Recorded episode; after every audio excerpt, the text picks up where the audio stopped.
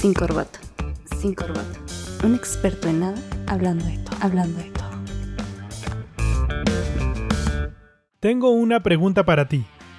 ¿A los cuántos años te enseñaron por primera vez una palabrota? ¿Es la sociedad la que nos instruyó respecto a estas? Investigaciones demuestran que los niños comienzan a pronunciar groserías cuando cumplen 6 años o incluso antes. ¿Cuáles son los beneficios de decir palabrotas? ¿Lo escuchas todo o no lo escuchas? Iniciamos, iniciamos. Saludos oyentes sin corbata, espero se encuentren cómodos y que tengan recompensas positivas por lo que sea que estén haciendo en este momento. En este episodio, les quiero compartir un texto respecto a un tema creativo. En esta oportunidad, palabrotas. Soy sin corbata, un experto en nada, hablando de todo. Sin corbata. Es posible que usar groserías nos haga parecer maleducados y dignos de poca confianza como intentaron enseñarnos nuestras madres. Pero podría tener algunos beneficios sorprendentes, desde hacernos más persuasivos hasta ayudar a aliviar el dolor. Es posible que decir palabrotas involucre una parte completamente distinta del cerebro que el resto del vocabulario, ya que el cerebro maneja las groserías de una forma diferente que el lenguaje ordinario. Mientras que la mayoría del lenguaje se ubica en la corteza del cerebro y en áreas específicas del hemisferio izquierdo, las groserías podrían estar asociadas a un área más vieja y rudimentaria de ese órgano. Las personas afectadas por una pérdida o trastorno de habla generalmente presentan daño en el hemisferio izquierdo y tienen dificultades para hablar, pero hay muchos casos registrados de personas que pueden hacer cosas como cantar o decir palabrotas en forma fluida. Sin corbata. Claro está que las diferentes palabras que constituyen un tabú varían de cultura en cultura. En inglés, durante la Edad Media las palabras que describían partes del cuerpo no eran consideradas tan ofensivas. En las comunidades muy unidas, la gente se veía desnuda con mucha más frecuencia, en una época en la que nadie gozaba de mucha privacidad. Eso cambió durante el Renacimiento, cuando los términos de naturaleza sexual ganaron más fuerza. En lugares donde no ocurrió la Revolución Protestante, las groserías de tipo religioso son todavía más poderosas. Eso significa que en países como España o Italia, insultar a figuras religiosas o incluso artefactos puede ser muy fuerte. En las culturas asiáticas, muchas palabrotas están asociadas con estatus, con ancestros y con evitar la humillación. Existe el mito de que el japonés no contiene groserías. No solo hay palabrotas para casi todo en términos de sexo y excrementos, sino que los japoneses tienen muchos insultos relacionados con perder la dignidad. Así que llamar a alguien tonto es mucho peor en japonés que en inglés o en español. Sin corbata. Investigaciones recientes muestran que decir groserías acarrea varios beneficios ocultos. La ventaja más obvia es la posibilidad de comunicarse efectivamente. Al decir palabrotas, no solo comunicamos el significado de una frase, sino que también nuestra respuesta emocional a ese significado. También nos permite expresar rabia, disgusto, dolor o indicar que alguien debe alejarse, sin necesidad de utilizar violencia física.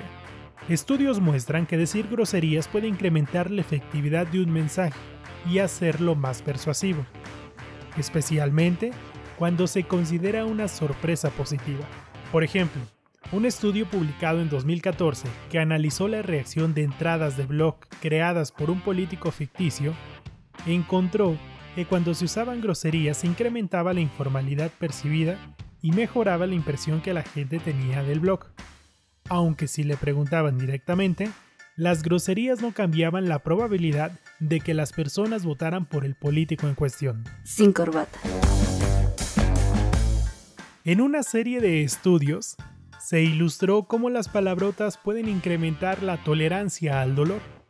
Por ejemplo, un grupo de estudiantes que repetía una grosería fue capaz de poner la mano en un cubo de agua helada por más tiempo en comparación de aquellos que pronunciaban una palabra neutral.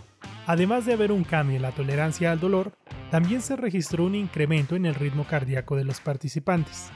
Cuando se dicen groserías, nuestro corazón se acelera, lo que sugiere una respuesta emocional a las palabrotas. Esto es una respuesta similar a luchar o escapar, y funciona como un analgésico. Además, las investigaciones también sugieren que el beneficio que puede obtenerse de decir groserías depende de cuán grande es el tabú asociado a la palabra, en lo que por supuesto interfiere con cuánta frecuencia te regañaron de pequeño por decirla.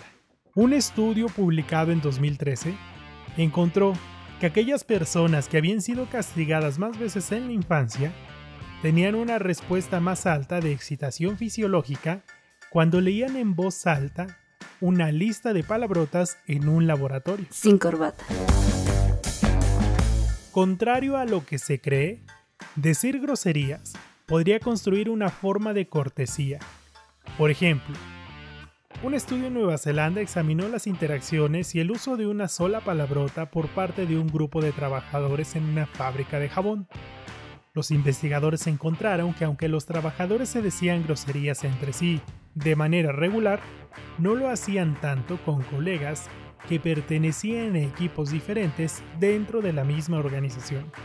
Los especialistas concluyeron que en el contexto laboral, la palabrota se asociaba a expresiones de solidaridad y se usa como una forma de unir a los miembros del equipo, además de suavizar las tensiones e igualar a sus integrantes con diferentes niveles de responsabilidad. Como si se estuvieran diciendo, te conozco tanto que puedo ser así de maleducado contigo. Muchos de nosotros sabemos por experiencia que tenemos que controlarnos cuando estamos enfrente de nuestros jefes y nuestras abuelas. Ser mal hablado puede hacerte quedar mal. Más específicamente, las personas muy groseras han sido calificadas de menos competentes y menos creíbles por investigaciones que se remontan a los años 70. Pero investigaciones más recientes han desmentido que decir groserías es pertenecer a una clase baja, falta de educación o fluidez en el lenguaje. Timothy Jay y sus colegas encontraron que la tendencia a decir groserías se relaciona con la fluidez verbal en forma más general, y no era el resultado de tener un vocabulario deficiente. Como se argumenta en una investigación de una universidad en Inglaterra, publicada en 2004, decir palabrotas se reduce a medida que incrementa la clase social. Las clases medias altas dicen groserías en forma significativamente más frecuente que las clases medias bajas, lo que sugiere que a cierta altura en la clase social, a la gente no le importan los efectos. Sin corbata. Gracias por permitirme acompañarte por unos minutos. Encuentra contenido nuevo en esta plataforma cada semana. Esperamos tus comentarios en nuestras redes sociales. Nos encuentras como Sin Corbata, Corbata con K. Cuando todo el mundo se está portando bien, puedes hallarte en esa extraña situación en la que todos tratan de ser educados. Nadie habla y no pasa nada. Si crees que la situación amerita un lenguaje un poco más grosero, es posible que logres mover el ambiente, aunque esa no haya sido tu intención original. Y puede haber todavía una lección más profunda. Decir groserías satisface algunas de las necesidades que tenemos como humanos. Soy Sin Corbata, un experto en nada, hablando de todo. Llegamos juntos al final, por ahora, por ahora. Sin corbata.